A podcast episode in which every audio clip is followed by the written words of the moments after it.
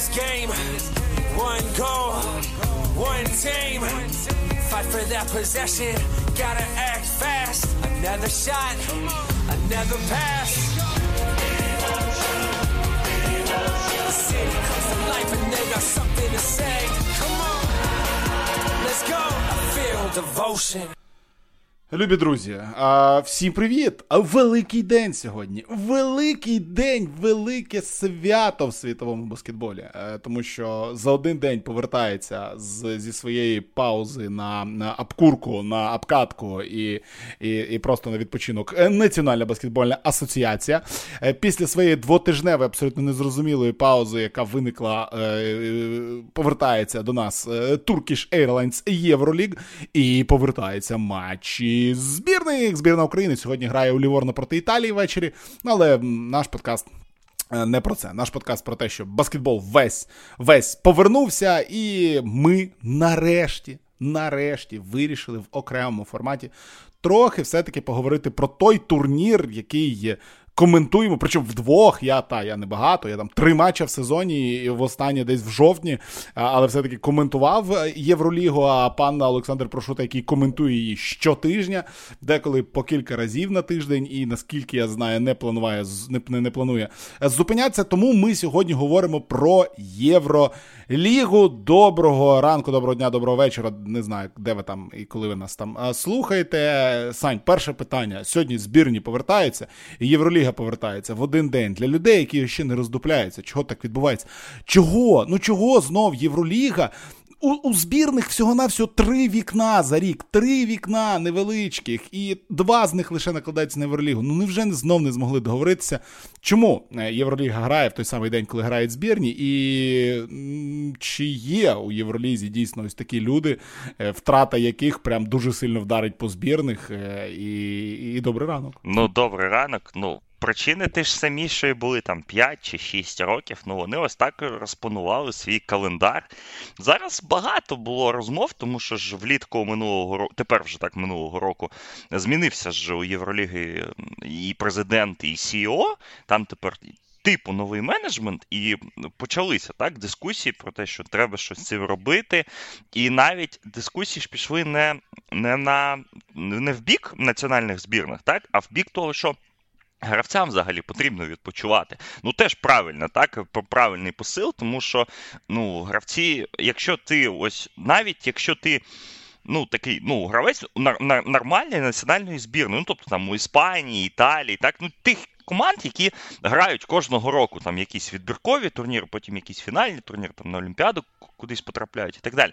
В тебе ж взагалі немає відпочинку там по 5, по 6, по 7, по 8 років.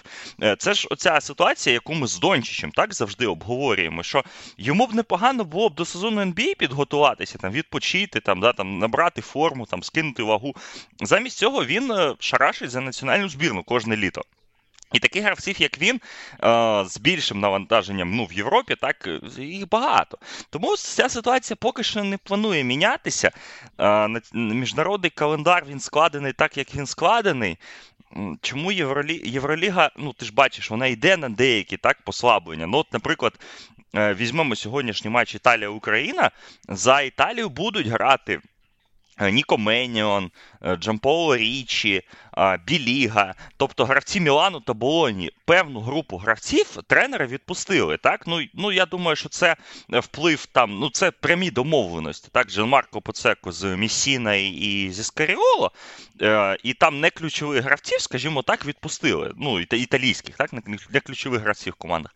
А, Але ж ця проблема вона нікуди не зникає. Це вікно, воно трошечки в цьому плані не характерна, тому що тут вже в половині половина збірних вже визначилися, так, хто виходить на чемпіонат, хто не виходить. А а так, так, проблема вона залишається, вона нікуди не зникла. Ну і ось ми сказали про Італію. Тернікі Шенгелія знову сьогодні і завтра буде виробляти дива просто і зворотливості, так, і е, авіаційного мистецтва, тому що він сьогодні грає за Грузію в Голландії потім з Голландії чартерним рейсом летить е, в Басконію. Грати в Віторію, так, грати за за Віртус проти Басконі, а в неділю він буде в Тбілісі грати проти Ісландії. Тобто за 4 дні Шенгелія зіграє три матчі, і ну, понятно, що так, ну він не може пропустити вирішальне вікно, коли у Грузії там є. Суттєва перевага, так, над, над нам. Ну, то Грузія ж, ну всі знають, що Грузія повинна виграти два матчі, і вони тоді на чемпіонаті світу. У них найреальніший шанс в історії. У них більш реального шансу може ніколи не бути. Але ось ця ситуація, ну, Ну, це діч, звісно. Ну це просто діч. Це людина за свої гроші повинна літати по всій Європі, щоб щоб, щоб зіграти за збірну, а потім а, якісь клубні так, моменти використати. Тому я сподіваюся, що колись воно до цього прийде, але з ті, з тою риторикою, яку я чув від деяких тренерів команд Євроліги, від, від інших, ну, ці вікна, вони ну, в великій баскетбольній Європі вони нікому не подобаються міжсезонні. Я, наприклад, розумію, що особливо за того баскетболу, який ми зараз маємо. В Україні будемо мати, ну для мене це це вікно зборних це якийсь порятунок просто. Тому що коли у нас там два роки тому був нормальний чемпіонат, ну вікно, вікно важливо, так, але у нас чемпіонат хороший. Коли у нас чемпіонат, то то взагалі нема, то він десь на уровні чемпіонату півзаводу, то без національних збірних дуже важко жити рік. Е, ну, в плані ось локалізації баскетболу, так, підняття інтересу і так далі. І, і тут треба шукати баланс, але поки його ніхто шукати не хоче. На жаль. Ну, Грета Тунберг, звичайно, щаслива буде, е, коли дізнається про про плани Токо Шенгелії, політати по всій Європі для того, щоб постукати м'ячем в землю. Е, але подивимось, що це йому дасть. Е, насправді, ну а головне, це те, що дійсно 24 тури зіграно у Євролізі. Ну, деякі команди зіграли по 23 матчі. В першу чергу мають на увазі турецькі колективи. Деякі матчі Фенера і Ефеса не були зіграні, вони були зіграні потім з абсолютно зрозумілих причин. Але але 10 турів до кінця регулярки у нас є вже приблизно якась картина. Але поки ми до цього прийдемо, до картини, до деяких конкретних команд, до величезної там тренерських, до величезної кількості тренерських перестановок, які там відбуваються ледь не в режимі live, і там про Барселону вже якісь там чутки і, і, і, і теми пишуться, і ще про щось там. Хотілося б, знаєш, яку тему підняти про Євролігу. От ми з тобою якось говорили в подкасті про НБА. І знаєш, так зачепили а, просто подотичні, типу, що ух, сезон Євроліги зарубістий, сезон Євроліги класний, нема русні, це так прекрасно. Взяти цей сезон Євроліги, ось зараз вже половина сезону пройшла за кількістю матчів навіть більше, ніж половина сезону, тому що в плей-офф не зіграють стільки, скільки там вже було зіграно. А ось цей склад Євроліги в історичному, так в майбутньому, в далекому, так, якщо дивитися там на 5-10 років, колективи, які додалися в це в цю Євролігу, тобто там Болонія, Партизан, Монако, який там третій рік чи другий рік грає в Євролізі, і так далі. і так далі. Хто з цих клубів, е, от як на тебе, це ось такий франчайз, який тут надовго. А хто з тих, хто от нас в цій Євролізі грає, це от команда, яку ми побачимо. Ну, може в цьому, може ще в наступному сезоні, але глобально це не клієнт для Євроліги. Чи ось ця вісімнадцятка, ми викладаємо за дужки русню і не згадуємо про їх існування. Е, чи ось ця 18-ка є повноцінною, чи ти б в неї ще щось додав, чи когось би прибрав? Ну, я думаю, що вона є повноцінною, але давай я почну теж трошечки з здаля.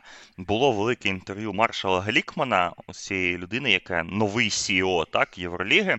Воно було десь два місяці тому нашим литовським колегам, і він там декілька разів а, сказав про те, що ми будемо розшир... ну, У нас немає вибору, окрім як робити розширення ліги. А, Тобто там було багато чуток з приводу того, що буде Євроліга на 24 команди, будуть дві конференції.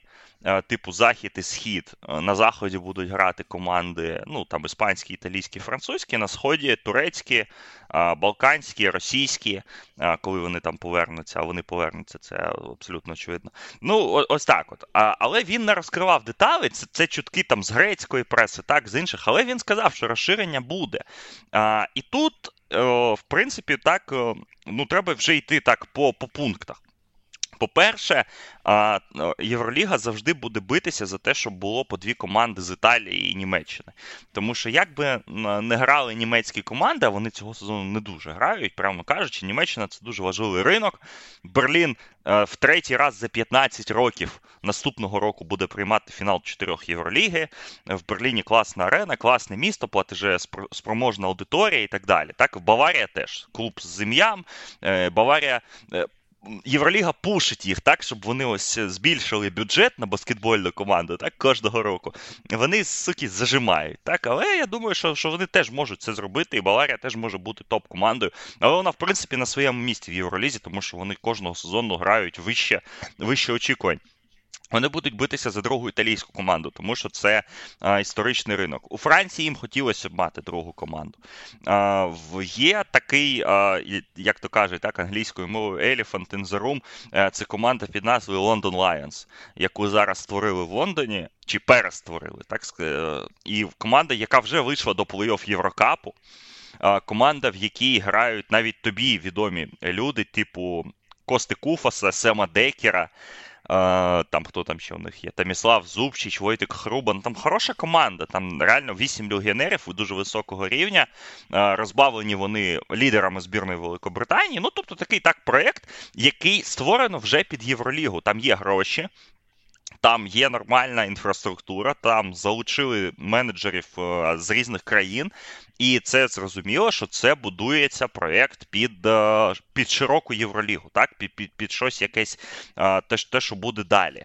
А потім же у нас всю осінь обговорювали тему з командою в Дубаї. Туди туди літали е, усі головні CEO Євроліги, туди літали всі оці акціонери, так ну клуби, президенти клубів, які мають ліцензію А, тобто там 10 чи 12. От, е, Вони літали на переговори, і багато було розмов про те, що от в Дубаї можуть навіть ж були розмови, що можуть в Дубаї провести фінал чотирьох. Але поки що це відклали. Фінали фінали, фінали віддали Каунасу та Берліну. Але це, ця тема вона не закрита. Тому що дубайський ринок зараз е, він дуже дуже такий так грошовитий, його куча НБА, його і Євроліга хоче трошки подоїть. Ну, це це, це, це загалом логічно, і багато хто з гравців, навіть Міротіч, здається, так він давав інтерв'ю, сказав, що мені було б теорії цікаво пограти в Дубаї. Ну, звісно, за 6 мільйонів після 6 мільйонів в Барселоні куди ще йти? Ну, тільки в Дубай. Е, Гроші парень, звісно, рахувати вміє. Е, Так от. І ось на фоні оцих всіх розмов, так ось тут є Лондон, є Дубай, і Глікман в цьому інтерв'ю сказав, що uh, our dear Russian friends він це два двічі повторив, якщо я не помиляюсь. Ну, звісно, ну куди ж без московського ЦСКА? Ну ну, ну, ну, ну всі всі ж це розуміють. Я думаю, що це, звісно, буде священна війна е, для певних е, країн, особливо там для Литви, там, так, для для якихось інших. Е, але це ну, це, це, це далека перспектива. Я сподіваюся, так? Це далека перспектива щодо ЦСКА. Але зрозуміло, що колись вони повернуться, і колись там має бути Євроліга на 24 команди. А, І отут, е, відповідаючи на твоє питання, вже, чесно кажучи, ось з цієї когорти когось викинути доволі доволі непросто. Е, Мої ж знову ж таки литовські колеги в подкасті в одному з обговорювали, що було б цікаво зробити якусь сводну таблицю, так? І ось за 5 років рахувати ком... результати команд, і одну команду раз на 5 років викидувати з Євроліги. Ну або ротацію так робити. Ну тобто, ось, наприклад, зараз за 5 років найгірша команда. О, до речі, ти вгадай, яка команда найгірша в Євролізі за останні 5 років? Берлін? Берлін там Чи третій ні? знизу. Берлін третій знизу. Третій. Відповідь чекай, доволі чекай, неочікувана. Тре... Найгірша команда Євроліги за 5 років. Ну, от по сумарному рекорду. Так, так, так, да, я розумію, я розумію. Я зараз дивлюсь, що там, ну, допустимо, Валенсія там не грає 5 років, е, неочікувана відповідь. От якби ти не сказав неочікувано, я б зразу сказав там якесь Макабі. Ну, Макабі, не? Ні, це ну, це близько, Панатінайкос. Панатінайкос, ага, ну окей, а, да, да, але да, як да. ти можеш кікнути Панатінайкос з Євроліги? Ніяк, Ну, ніяк, абсолютно. Ну отож, от. Ну, але було б, в принципі, цікаво ось так додати ось цю складову. Тому що ну реально Панатінайкос, ну за останні 5 років це найгірша команда Євроліги з точки зору менеджменту і так далі. В них не було жодного вдалого сезону. Фактично, вони там три матчі виграють, 10 програють. У них знову он, зміна тренера, так знову зараз півкоманди розміняють. Е, і, і, і, все таке вони останній раз в плей-офф грали у 18-му році. Ну це не серйозно абсолютно. Е, от. Тому оці всі плюс е, я до цього це згадав, тому що ще, ще ж є спортивні моменти. Так Е, їм би хотілося Євролізі зберігати якусь от спортивну складову, так за рахунок Єврокапу, можливо. За рахунок інших турнірів, так щоб ось якесь таке місце було для команди, яка по спортивних показниках зайшла. Тому що ну я до я знаю на 100%, що Євроліга дуже не хотіла Монако бачити в е, фіналі Єврокубку минулого сезону, позаминулого, так тепер. Сезону, коли Монако там, е, коли стало зрозуміло, що Монако виходить в майже виходить в Євролігу, там вони ну, почали якісь придумувати штуки, щоб вони не вийшли. Тому що там була фінальна четвірка: Гран Канарія, е, Монако, Унікс і Болонія. І, звісно ж, хотіли всі Болонью, ну і на крайняк Унікс, тому що вони вже були, так, там з ними зрозуміло, що робити. Але коли жеребйовка випала Монако проти Гран Канарії, ну, типу, ну ладно, вже хуй з ним Гран Канарія, пускай буде. Але Монако обіграло всіх. І Монако викинути не вийшло. А потім вже Монако зайшли так в, в цю Євролігу за спортивними показниками, будучи на той момент доволі бідною командою. Але потім вони залучили додаткове фінансування, потім вони змінили власника і так далі. І так далі. І тепер Монако це абсолютно фундаментальний франчайз для Євроліги. От е, е за два роки в них. Е, Дуже-дуже зміцнилися позиції. Так, в них там є проблема з ареною, тому що арена замаленька. Так, Для ліцензії А вона там вміщає там 7 тисяч, якщо я не помиляюсь, її там ще Ну, вона вона під стадіоном. Вона ж, якщо да, хто не знає, вона знаходиться під стадіоном в стад Луї II, прямо під землею. І, звичайно, великою і або ширше, або більше вона стати не може. Ну і проблема ж в Монако з землею, так, абсолютно. Ну, Ти ти не можеш в Монако просто так взяти, е, викупити шматок землі і побудувати там баскетбольну арену. Е, але вони якось над цим працюють, і я думаю, що вони досягнуть цього успіху, тому що в них є підтримка влади, підтримка короля і і, і так далі. Е, але ось тоді так Монако намагалися не пустити в ту Євролігу. Але вони, бачиш, грамотний менеджмент. Усім привіт передаємо. Так, е, їх е, команді, яку очолюють наші співвітчизники. Вони вони все все класно зробили і молодці. І їх тепер з Євроліги ніхто не викине, тільки якщо вони реально на дно там не скотяться. Але я думаю, що з таким бюджетом нереально скотитися на дно. Е, от, І ось ця організаційна стабільність, так, про яку ми в НБА завжди кажемо, mm вона вона Має реально місце. дуже допомагає. Тому я думаю, що цей цей, цей, цей сезон, цей склад Євроліги, він класний. Він, звісно, не фінальний, тому що ну тут є питання по сербських командах. По-перше, ну їх дві. Це класно для турніру. Е, сербські дербі були прикрасою реально обидвоє, особливо перше. Але сербські команди це такий, знаєш, це як е, товариш, який е, вчора вийшов з запою. Е, на нього не можна ніколи сподіватися на довгі дистанції, тому що ти ніколи не знаєш, коли в нього гроші закінчаться. От у нього зараз є гроші, так? А ти його три дня не бачив, а він вже там десь забухав, і грошей в нього нема. Оце сербські команди. Ніхто не розуміє, звідки в них стільки грошей, звідки в них гроші на Кампацо, е, звідки в них гроші на Данте Екзума і так і так далі. Там там теж там попахує русньою, чесно кажучи, від цих бюджетів, особливо в Церв'яній зв'язі, так знаючи, що Газпром колись їх фінансував. Але ж нічого не доведено і та, і так далі. Е, і, Але сербські команди, знаєш, це як з Жальгерісом. Ну ти їх не викинеш, тому що баскетбольна складова все ж таки повинна бути. І і ти нікуди від неї не подінешся, і ти вмикаєш будь-який матч партизану чи Червоної зв'язки. Це фантастична атмосфера, це трибуни, це якісний баскетбол цього сезону, так, тому що партизан взагалі йде в зоні плей-офф.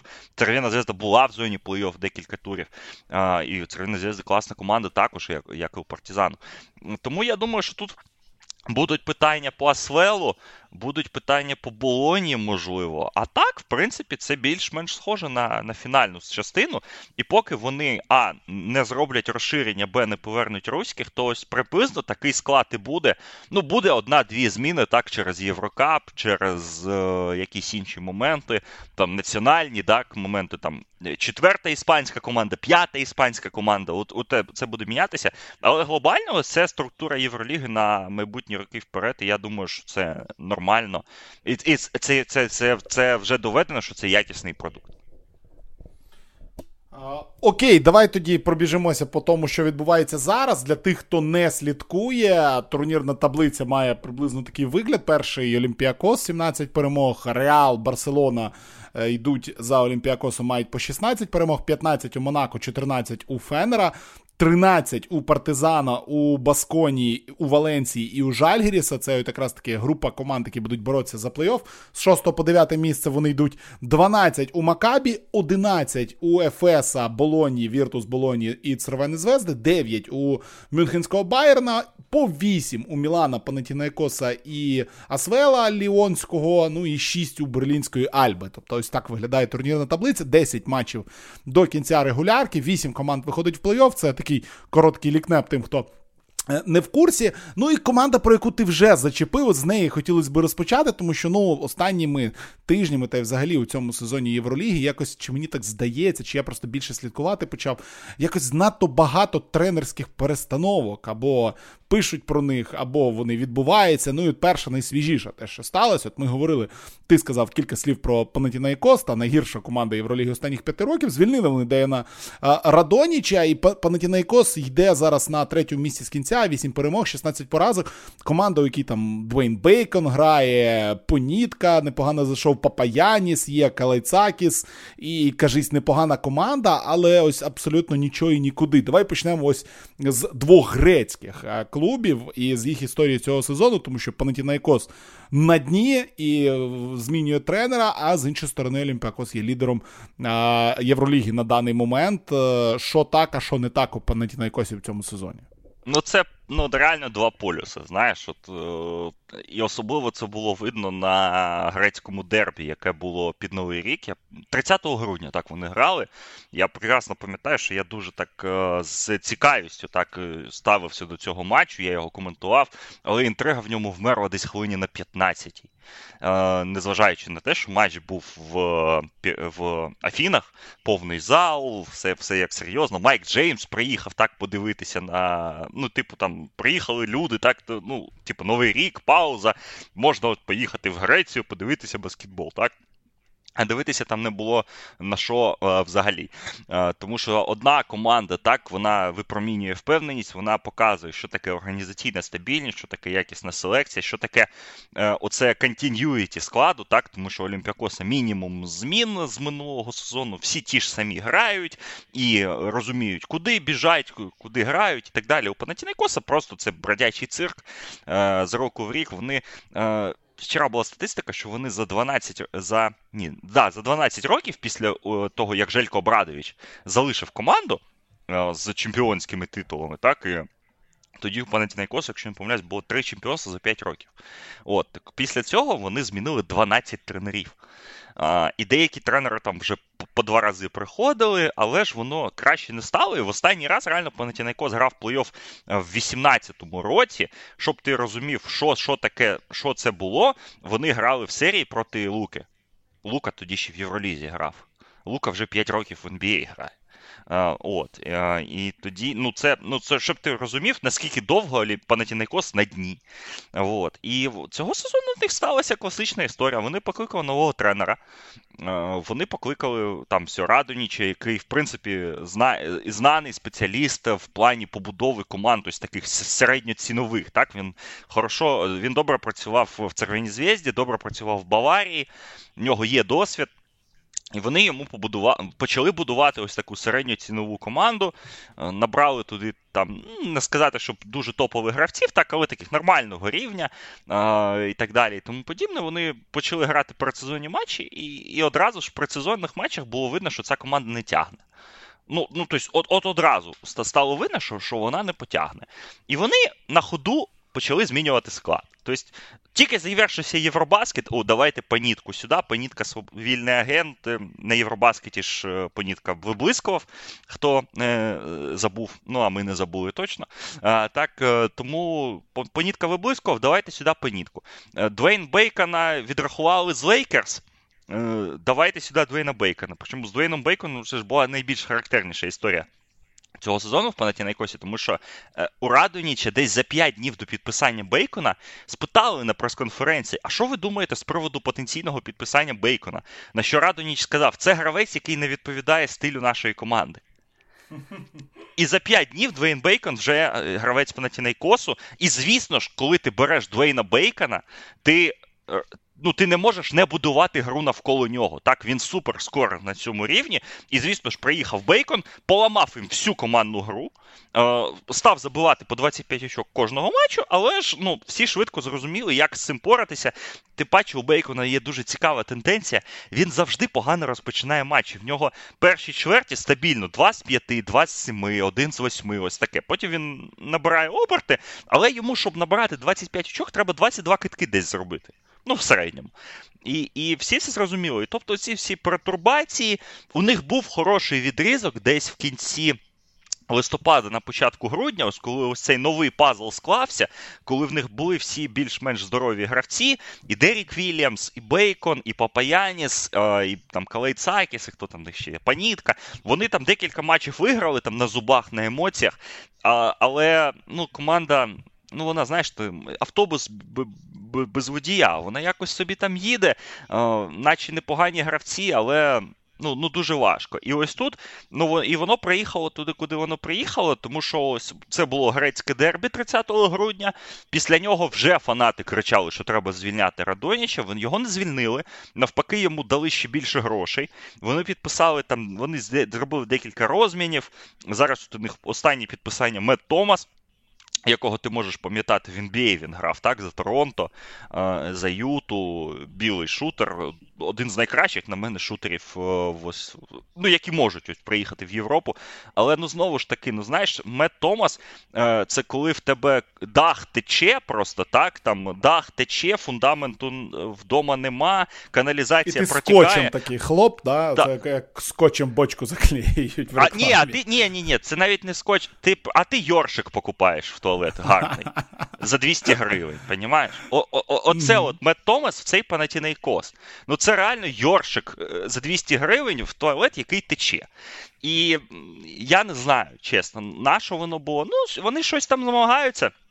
Вони загалом звільнили Радоніча, вони там запросили Христоса Цереліса, це доволі відомий в Греції тренер, непоганий спеціаліст, але е, вже оголошено, що це рішення до кінця сезону. Влітку вони знову будуть е, розмовляти з топ-тренерами.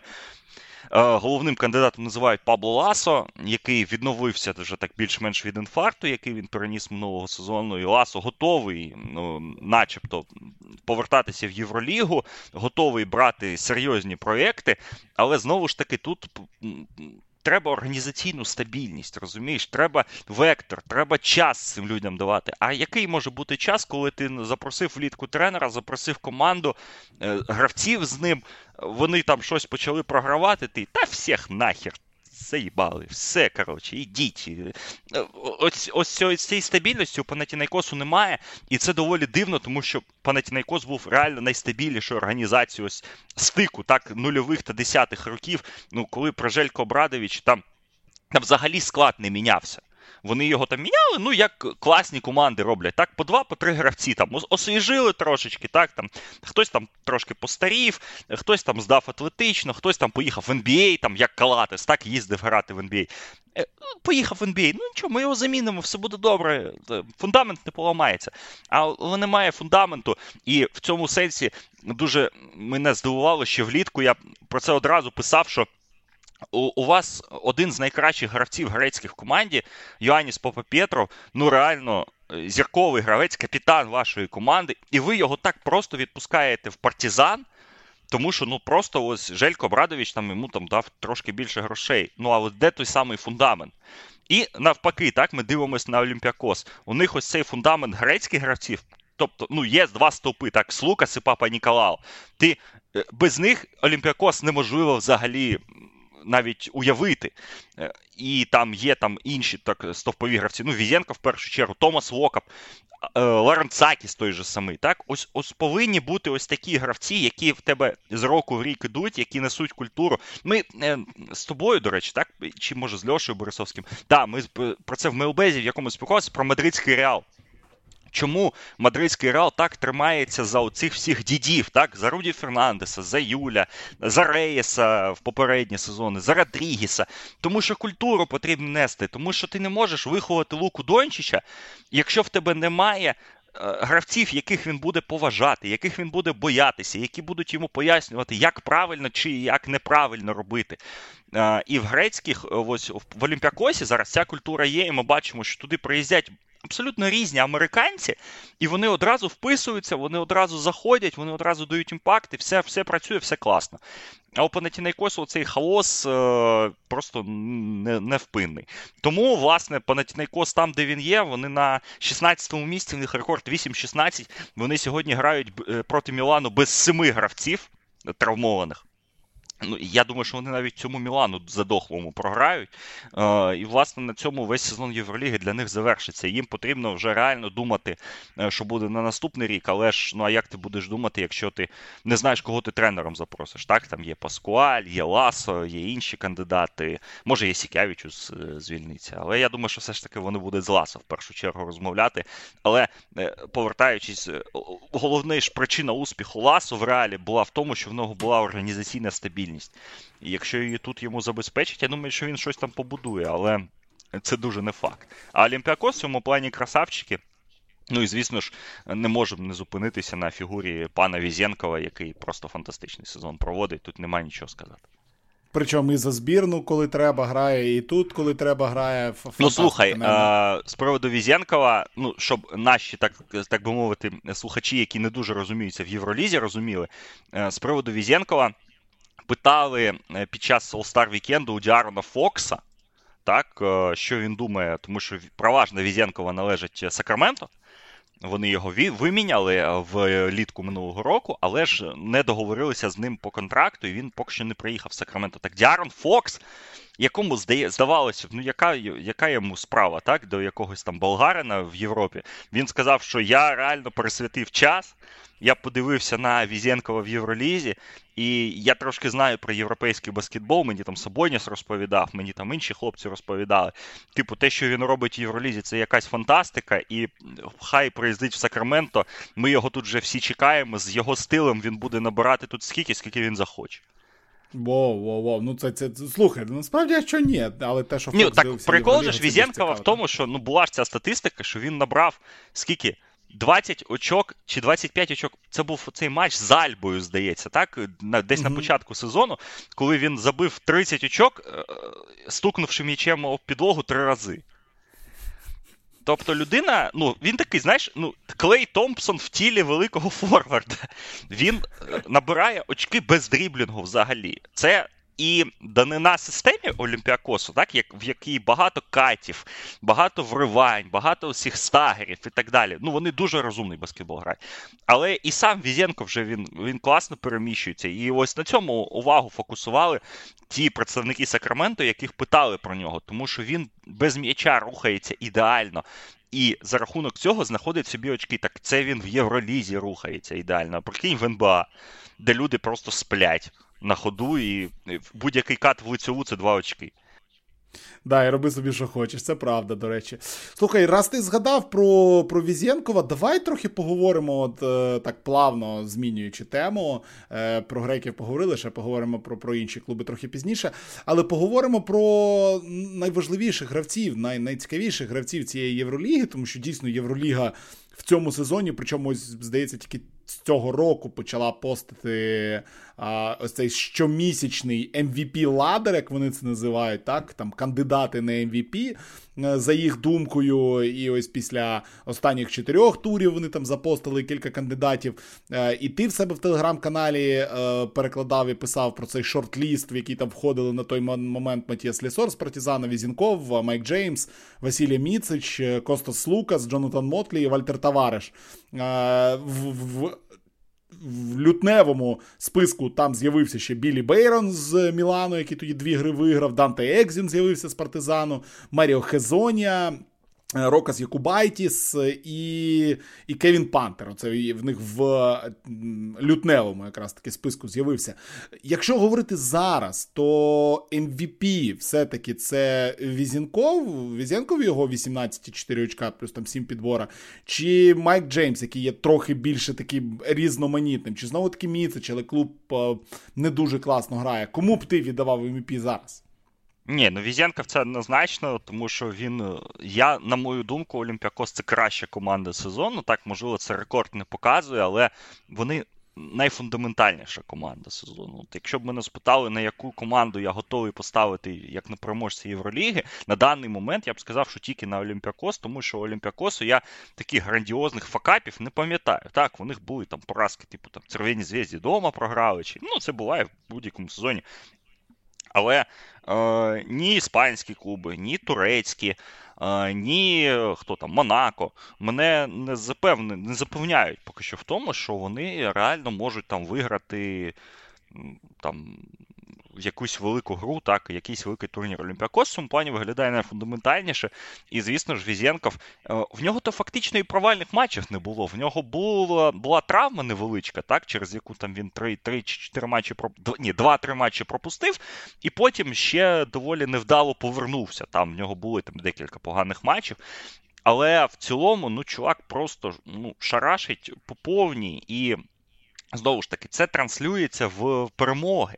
Ось це головне. Так, його статистика не порожня. І він реально найкращий гравець цього сезону. Він минулого року мене дуже сильно здивував, але е, через зрозумілі причини я не так уважно слідкував за Євролігою минулого сезону, особливо якщо ми візьмемо е, період рівно рік тому, так то зараз, звісно ж, дивлячись на нього від тижня до тижня, ти просто розумієш, що це ось стабільність, яка призводить до перемоги. Це стабільність ну, видатного просто рівня. І ось ми всі граємо зараз та фентезі Євроліги.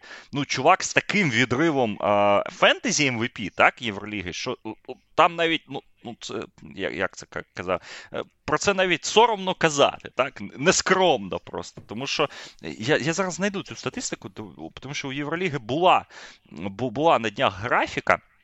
От, у Візенкова 580 очок фентезі. У другого гравця у Матіаса Лісора 509. А, У третього у Василія Міцича 480. Тобто він випереджає Міцича на 100 очок по, по фентезі поінтах. Так, це, звісно ж, трошки притягнуто, але ж в Євролізі ми знаємо, фентезі поінти це рейтинг ефективності. Там просто mm фоли до нього додаються. Так, ну, зароблені твої і на тобі. Але 580 проти 509, ну це якийсь космос просто. І там ну, він з відривом кращий гравець. Щодо інших кандидатів, я б сказав, я про це писав в каналі в мене дуже дивне враження, що навколо Майка Джеймса формується такий, і він сам його сформував, цей такий наратив, що якщо не я не кращий гравець Євроліги, то ви не поважаєте всіх американських гравців. От у мене таке враження. Тому що так, е, Джеймс класний гравець, без сумнівів. Цього сезону, я думаю, топ-3, так, тому що ну, трошки просів Ларкін, Міротіч був травмований. Е, довгу частину сезону Міцич теж мене не вражає цього сезону. Є там питання по Клайберну, є там питання, тому що товаришу. Ну, вони можуть бути так в цьому списку. Але Майк Джеймс, ну реально, я думаю, там другий гравець Євроліги цього сезону. Але Джеймс, ну, по-перше, він же ж дуже такий він же started from the bottom. Він же там грав у чемпіонаті у другому дивізіоні Італії, в другій е, в першій Хорватії, десь там в Ізраїлі бігав. Ну тобто він там ставав зіркою доволі довго. І по-друге, він дуже розмовляти любить. Так, він приходить на всі подкасти. В нього дуже активний твіттер, як для е, гравця з Європи. Ми про це згадували так, ось тому в подкасті на Різдво, коли він там почав бичити на Берлінську Альбу, що, мовляв, вони проти нього захищаються боксен 2 40 хвилин, що що, мов, що, що це таке, неподобство і так далі. І і от е, оцей наратив, який коло нього, і він його створює, і підпитується він е, його хоуміс, так званими, так, американськими, він мене починає потрошку дратувати, тому що так, Майк Джеймс крутий гравець, але ну я щось не бачу, щоб Монако там е, були там першими в Євролізі з відривом, щоб він дозволяв собі подібні речі. До того що давайте не будемо забувати, хто такий Майк Джеймс. Це людина, яку два роки тому Дмитрій Сетудіс просто виставив з ЦСКА зі словами, що я не можу з ним працювати. Я знову ж таки не фанат Дімітріса і Тудіса, це всі знають. Але якщо один з найкращих, якщо не кращий тренер Європи, тебе просто виставляє з команди, то це ну, привід замислитися, так, хто ти і що ти. В Монако, так, в Монако з нього, з нього ось в Монако з нього зробили реально франчайз-плеєра в розумінні NBA. Так, ось у, в Монако вся програма побудована навколо нього. Зараз в останні два сезони. І не в останню чергу, завдяки Майкові Джеймсу і його запрошенню у Монако зараз дуже стійка позиція в Євролізі і турнірно, і організаційно. Але чесно, мене мене вже починає нудити від, е, возвеличення Джеймса. І я дуже чекаю плей-офф, тому що Монако то в плей-офф вийдуть, скоріш за все, але їх гарантовано чекає якась суперсерія. Ну, тому що в плей-офф не буде слабких команд. Взагалі. І і Монако, скоріш за все, ну вони вище другого місця навряд чи піднімуться. Тобто їх по-любому чекає якийсь суперсуперник. Фенербахче, Барселона, та навіть і Макабі там якесь. І ось тут, ну, хай мені Джеймс покаже, що він такий класний. Чесно. Я дуже дуже хотів би на це подивитися. Е, з приводу інших гравців, е, яких ти згадав, я би відзначив. Е, я дуже радий, я писав теж про це, що Лісора відзначили, тому що він класний сезон проводить з точки зору статистики. І зараз партизан на шостому місці, от в той день, коли ми з тобою записуємо подкаст, це дуже серйозна заслуга Матіаса Лісора е, в тому, що в, в, в, в тому, що так і є. І, і згадуючи так кар'єрну арку Лісора, коли він був уже проспектом у нас доволі серйозним, там 10 років тому, але потім він він пішов вниз, він не потрапив в НБА, в нього не пішло, не пішло, але зараз він повернувся і повернувся повноцінно. Це реально зірка. Європейської гри. І я би дуже сильно Слукаса відзначив, тому що без Лукаса і Візенков не був би так таким ефективним. І і в цілому Костас Лукас, ну він все ж таки перетворився. так. А, ще там 5-7 років тому всі ж в Греції чекали. так, ось Хто підбере у е, е, Діамантідіса та Спануліса естафету, так, і всі казали, ну ось Лукас є, там є Мансаріс, е, є там той же там Лоренцакіс, а ось Лукас, ну звісно, Лукас суперзірка, максимально фундаментальний гравець, і коли він є, Олімпіакос це, ну, це, це реально сила і. Повторюся, для мене Олімпіакос зараз головний фаворит сезону. І тут і тут можна mm-hmm. перейти ти до ще, головної а, теми. А. Ну, не до головної, а до, ага. я думаю, теми, яка всіх цікавить, що не так за Ефесом. Давай, да. Що не так за Нелофесом? Тому що ну я нагадаю, що це. Давай так. Ми вже говорили про це так в, в, в одним словом в тому самому передріздвяному подкасті NBA, що Анадолу Ефес це команда, яка яка доросла, яка розумна, яка зрозуміла, що до березня нема сенсу грати в баскетбол.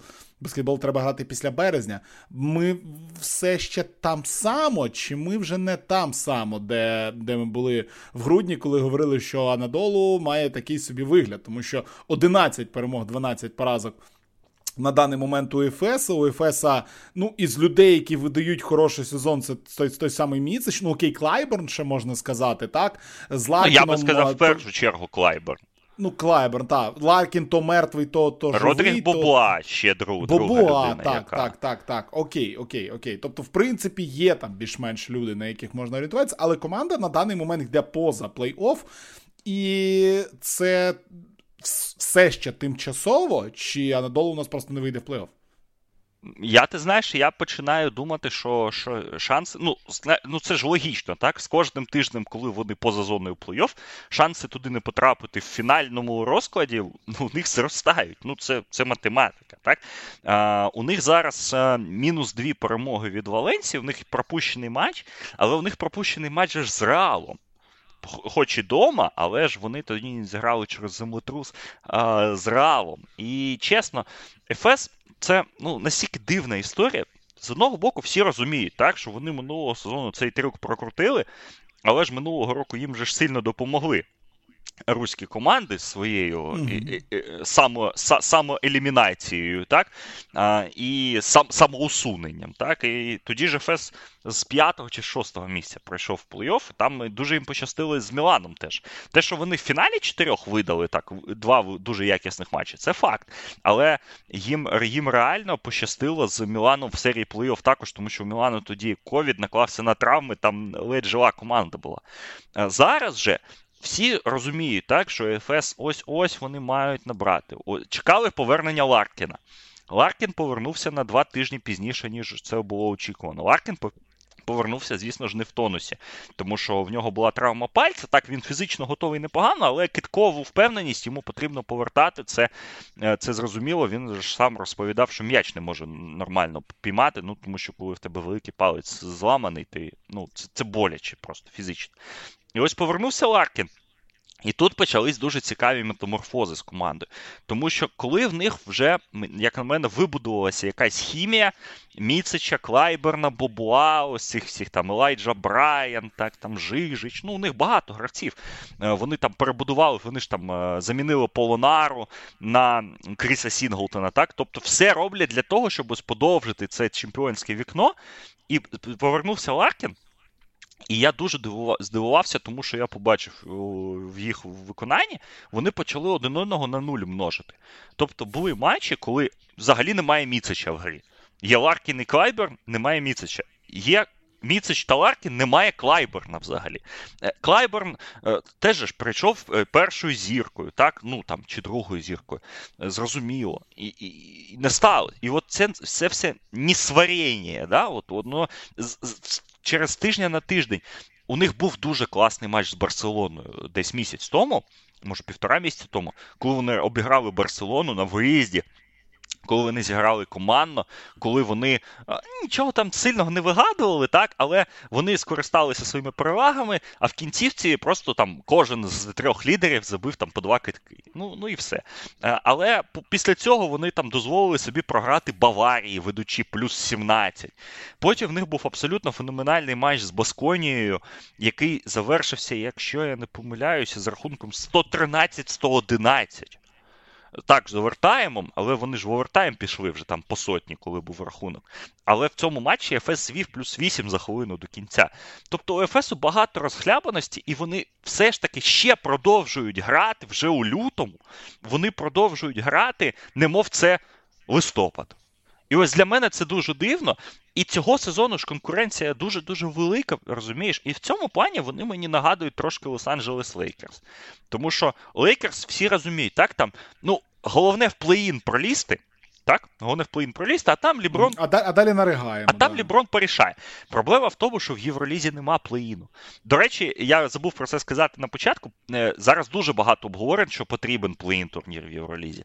Тому що, типу, 16 команд дуже ну, 18 е, команд, так, і менше половини виходить в плей-офф. І ну, щоб реально восьме місце це буде там десь 18 перемог. Ну це прям круто, так треба грати. І зараз багато обговорень, що потрібно було б якось додати плей-ін турнір. Ну, певним чином, так? Ну, там може там, ну, як може по NBA системі, може по якійсь іншій, або щоб хоча б там 10 команд так претендували, чи 11 команд на на це претендували. Але зараз плей-ін турніру немає. І ФС е, реально. Е, наближається до того. Щоб не вийти в плей-офф. У них календар не дуже там важкий. Тут же е, розумієш, тут вже потрібно порівнювати календарі, так, ось на фініші сезону, хто з ким грає. Але ось ми з тобою розмовляємо. Турецькі медіа прямо в цю хвилину пишуть, що Василій Міцич не полетів на матч за Свелом в Ліоні. Це погана новина, чорт його знає. Може, може і не погана. Е, ну, звучить але... як погана, звучить як дуже погана. Ну, новина. Ну от, але чорт його знає. У Асвел команда не дуже сильна цього сезону, ну прямо скажемо. Е, але вдома вони грають сильно. Вони, вони до речі, Олімпіакос навіть вдома обігрували, так, і робили це дуже стильно. Е, тому і, і, і знову ж таки, от Асвелу зараз ще програємо, так, свій матч. А всякі Валенсії, Жальгіріси та Басконі, вони ж е, грають кожен матч як останній. І тут їх е, перевага. Тому, знаєш, якщо б ми записували цей подкаст, ну. Коли ми там обіцяли його так людям записати, там десь на початку січня, я б сказав, та не, нормально, зараз все все буде. Зараз мій а, як це, concern level десь 7 з 10, я би сказав, по ефесу, тому що ну реально мені видається так, що вони ризикують не потрапити в плей-офф от з цією суперкомандою. Може, звісно, їх, звісно, протягнуть в плей-офф. Але ж давай давай ще ж на інший аспект подивимося. Ну, ось попали вони в плей-офф з 8 чи 7 місця. Вони грають з Олімпіакосом чи з Реалом в першому раунді.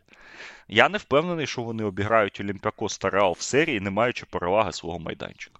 Да, ні, Тому... без шансів. Тому їм потрібно реально ну, останні 11 матчів. Ну, і зараз я відкрию їх календар. Так, у них е, матчі залишилися. Е, Асвел на виїзді, потім Панатінайкос на виїзді. Ну, це можна виграти. Церв'яна зв'язда на виїзді дуже непросто. Потім домашня серія Макабі, Реал, Партизан. Е, потім виїзд до Берліну. Ну, це, мабуть, перемога. Домашня гра з Міланом та з Віртусом. Ну тут дві перемоги можна. Потім Дербі з Фенером, і потім Монако. Якщо вони не виграють останні 11 матчів, ну їм треба пройти 9-2 хоча б останні 11 матчів. Це дуже складна задача, як на мене. Дуже складна. Ну, 9-20, щоб хоча б шостими завершити. Чесно кажучи, я не впевнений, що, що це реально. Ну, а якщо навіть реально, то що що це щось дасть, скажімо так. То що, як ти правильно згадував, дійсно попасти на Олімпіакос чи на Реал, це така собі ідея. Окей. Ще одна тема, яку хотілося б зачепити. Ми на початку подкасту згадували про турнірну таблицю Євроліги на даний момент. Друге місце там фактично ділять на один матч менше зіграний у Реала. Реал другий, Барселона третя. Все окей, по 16 перемог у обох клубів, але все більше і більше розмов про те, що Реал після провалу в Кубку, нагадаю, Кубок взагалі виграла не команда Е, Євроліги в Іспанії, як і в Італії, до речі. Е, так ось е, у Реала є деякі питання до тренера. В твоєму телеграмі я прочитав, що тут по Барселоні, по Яськевичу є якісь питання. Що взагалі відбувається? Чому? Ну, з Реалом ситуація більш зрозуміліша, так, тому що вони Павло Ласо не змогли замінити якимось супертренером так минулого року. Ну, взагалі дивна ситуація з Ласо.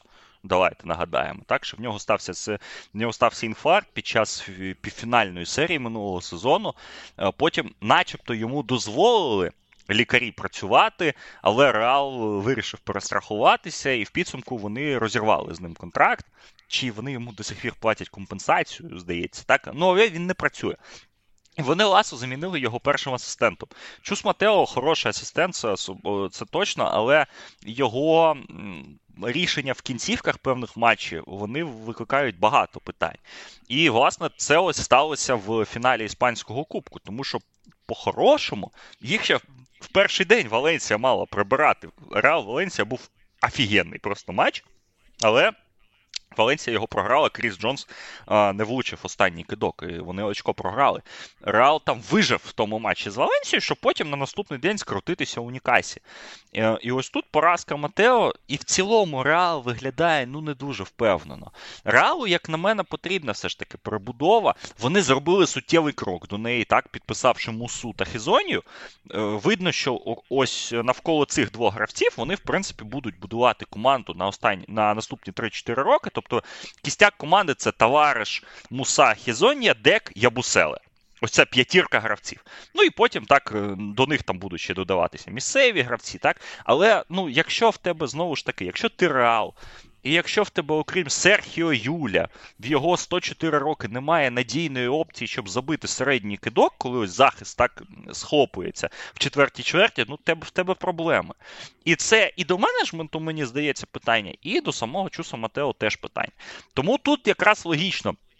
Ласо він тоді зачепився за Реал. Ласо був не королівським тренером, скажімо так. Але Ласо зміг приборкати ось цю команду суперзірок в праймі, тому що е, це ж відома історія, коли Реал футбольний підписав Криштіану Роналду. Е, скільки там це років так було? Там 11, 12, 13 років. Так, е, Флорентіно Перес, який тоді повернувся в клуб, він прийшов і сказав: Мені потрібен Криштіану Роналду з баскетболу. Найдіть мені його. хоч когось. І вони тоді повернули з НБА Руді Фернандеса.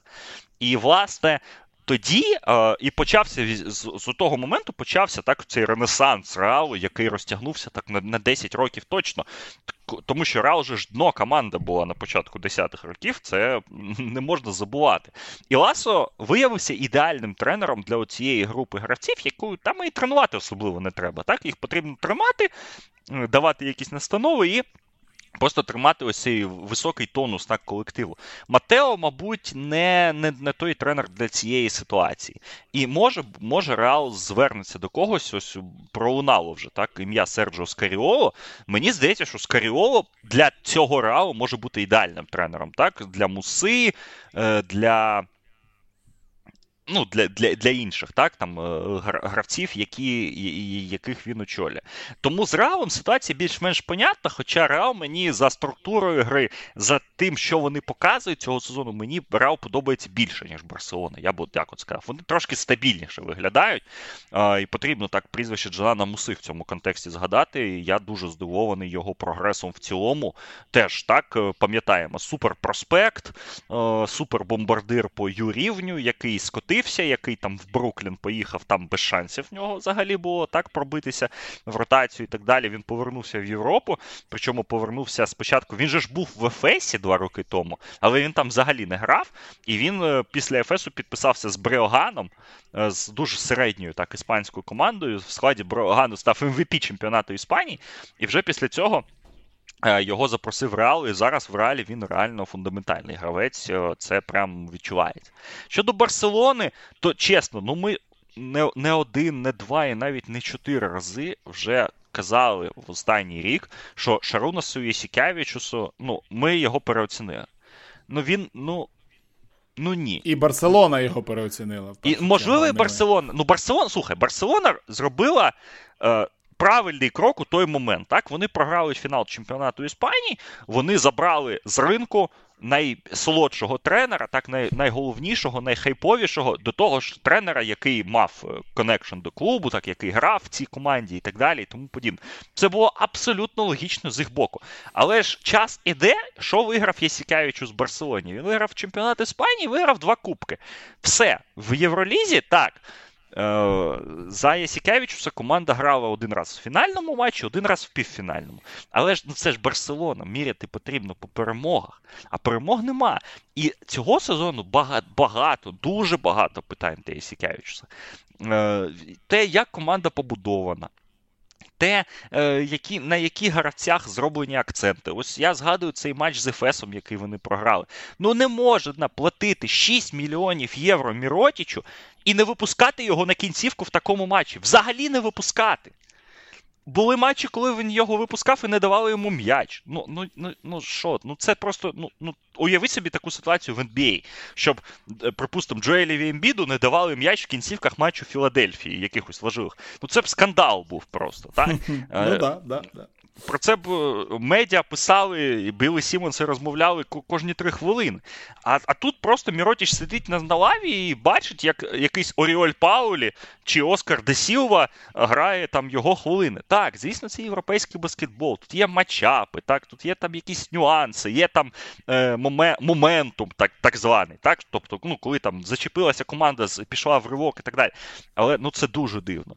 І ось матч з Унікахою який я дивився е, в Кубку їх, ну ну це теж ну Унікаха, ну там не супер гравці ж грають, м'яко кажучи. Це, як ти сказав, це навіть не команда Єврокапу, це команда Ліги Чемпіонів. Ну там є Кендрік Перрі, Брізуела, Альберто Діас. Всі вони, в принципі, непогані хлопці, але ну це ж це ж не команда Євроліги.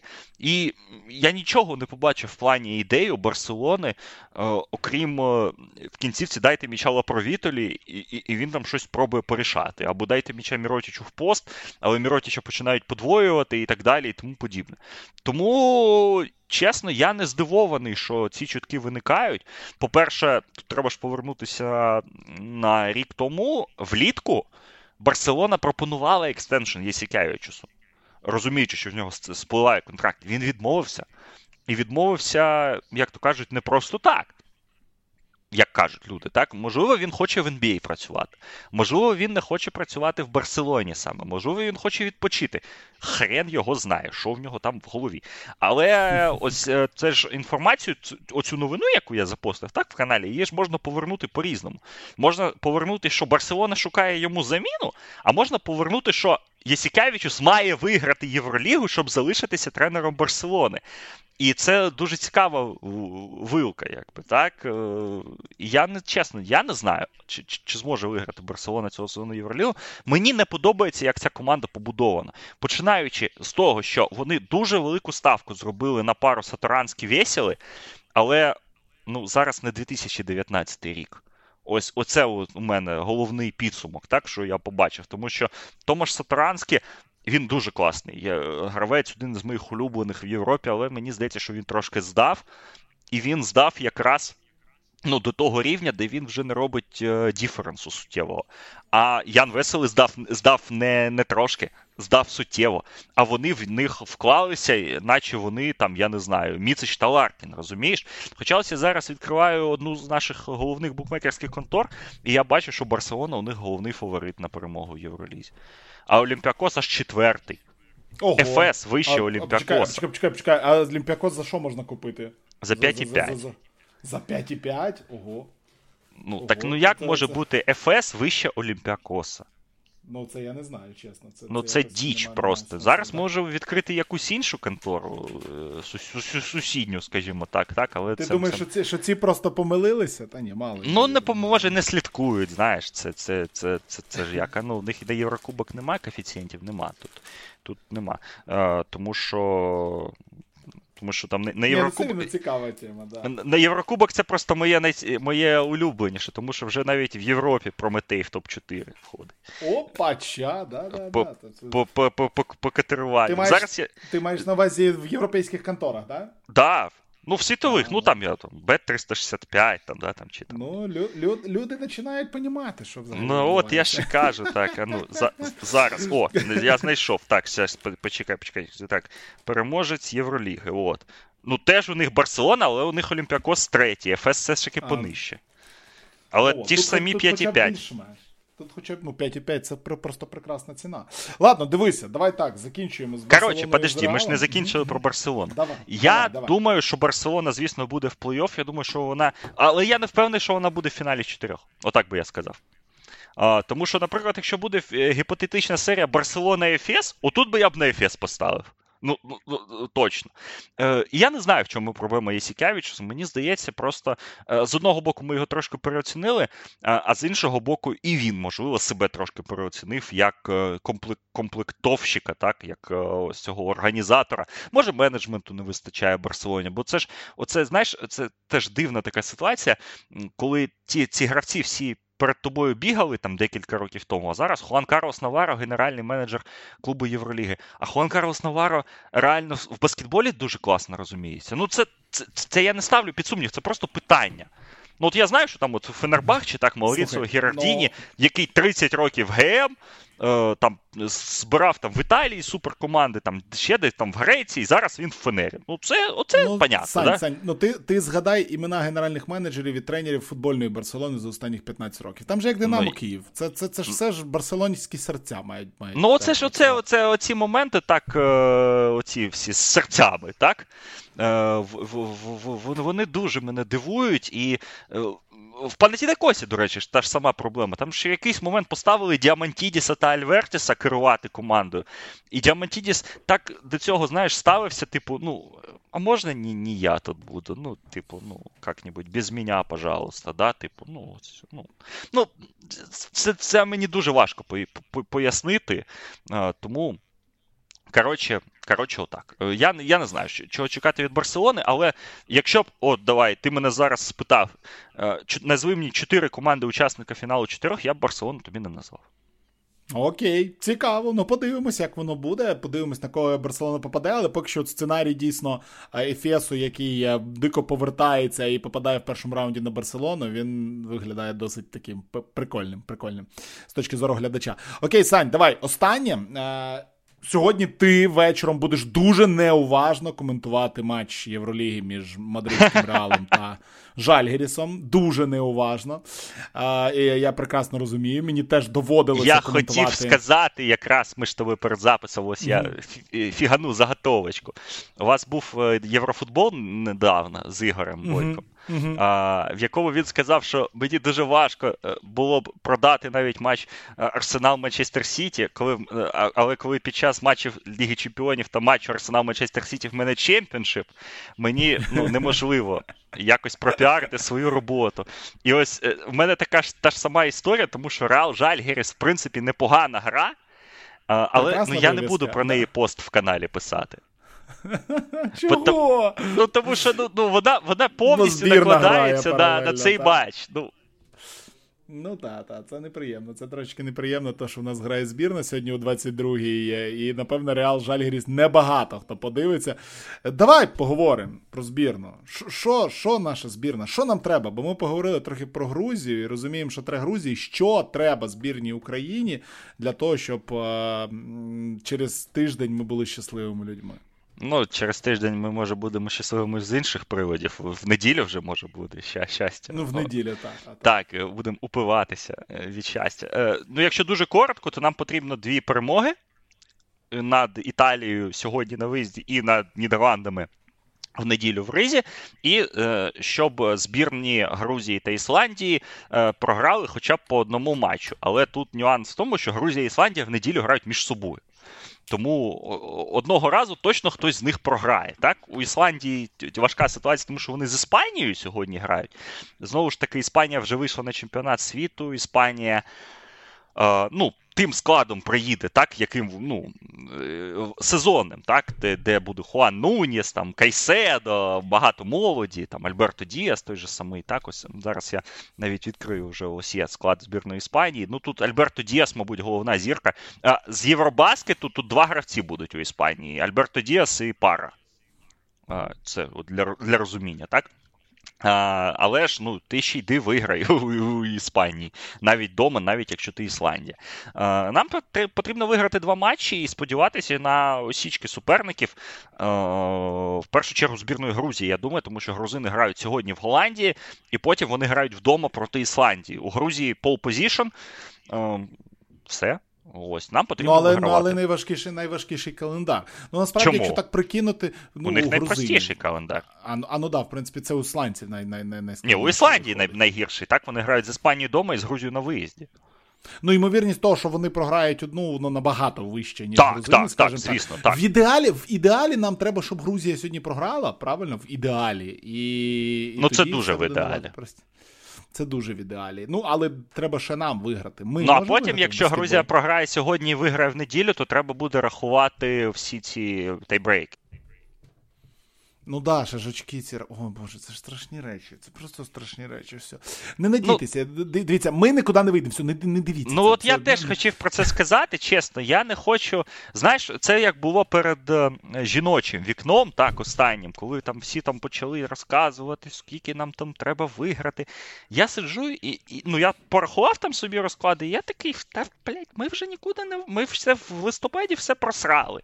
Коли тут в Київ був майже в блекауті, так е, ніхто не не, не дивився ті матчі. Ми ми всі всі просрали, всім пофіг.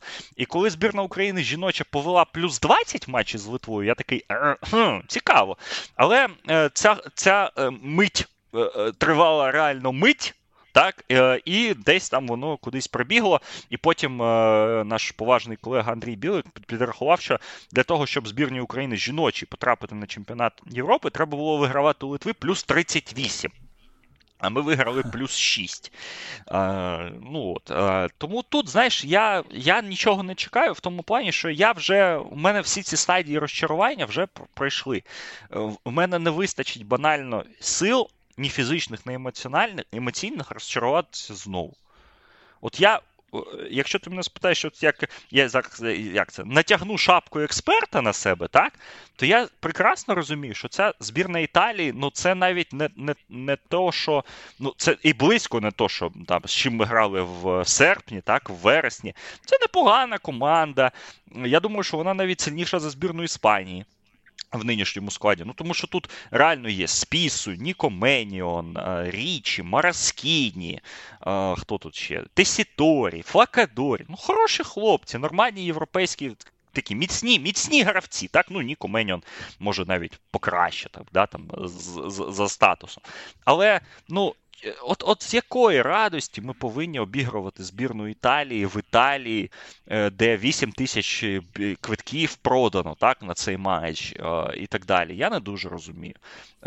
І я з одного боку розумію, що ми можемо це зробити. У нас непогана команда. У нас це приїхали. Це вже ж було. Це вже ж було. Вже вже ну, це майже ну, ні, ну цього вікна ж є і Близнюк, і Пустовий, ну, да. Санон в хорошій формі. Сидоров е, відновився, так, і в принципі непогано виглядав в останніх матчах Прометея.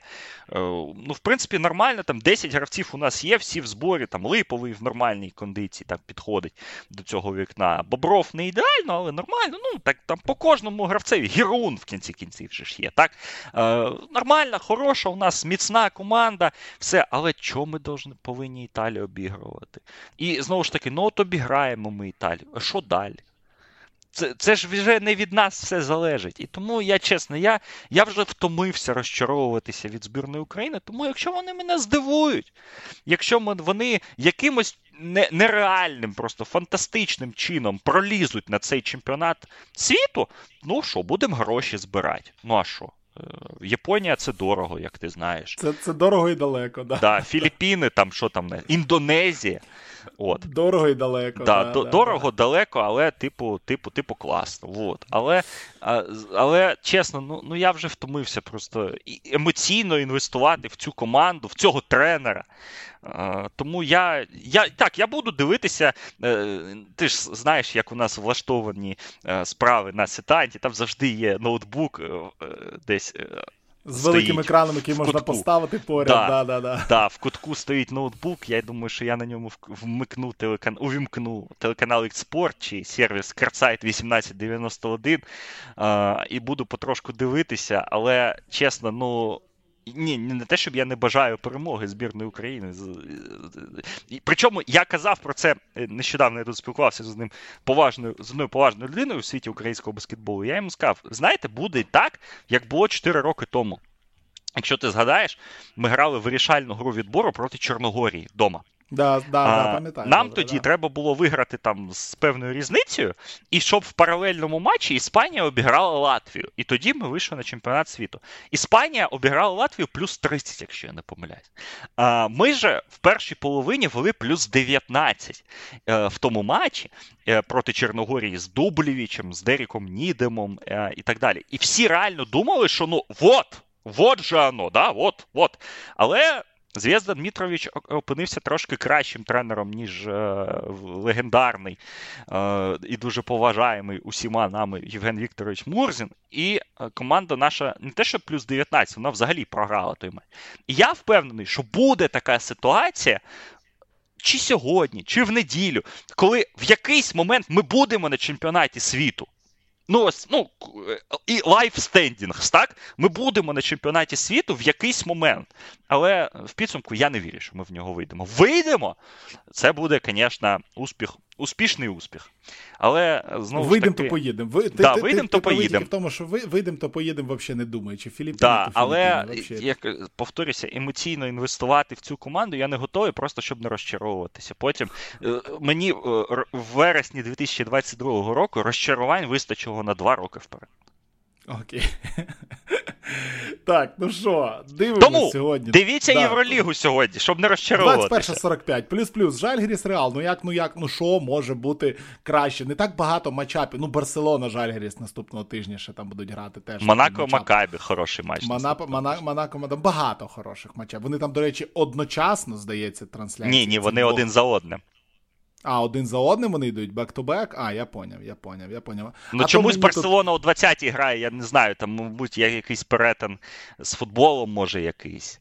Може, може, може. А, так логічно, 2 березня. Дивіться, дивіться. Ні, це 2 березня хіба? Так, 2 березня. Барселона Жальгеріс о 20-й і о 22-й Монако Макабі. Такі такі два два матчі будуть. А, а я зрозумів. Це ж бачиш, Реал грає з Барселоною в футбол о, а, футбол, о 12 да, да, да, І що, щоб вони перетиналися, Євроліга в ранньому... Стоп, а, що а, а Реал з Барселоною в 12 ночі грають в футбол? Це ще що таке? Ну, це цікаве питання. Це, це, ладно, це не важливо. Слідкуйте за е, телеграм-каналом Прошута Баскетбол. Там там всі анонси матчів, крім сьогоднішнього. Зазвичай є. Сьогоднішній просто особливий матч. Ну і ви знаєте, що робити. Ви знаєте, що робити. Приєднуйтесь до нашого патреон клубу, тому що ближче до плей-офф і, і в нашому чаті патронів. Е, Євроліга стає, як завжди, набагато набагато популярнішою, і люди набагато більше дивляться і уваги присвячують саме е, Євролізі. Фінал чотирьох цього року просто в феноменальному місті. Тому е, застрибуйте у цей вагон, поки ще не пізно. Серйозно, застрибуйте вже зараз. Ну а на сьогодні дякую. Ми трохи довше поговорили, ніж планували. Сані треба бігти ремонтувати свій ноутбук. Тому дякуємо за увагу. Олександр Прошута, Віталій Волочай. Ви слухали подкаст Спартхабу про Євролігу почуємось у наступному випуску про, про щось. Ми ще поки не знаємо про що, але про щось точно почуємось.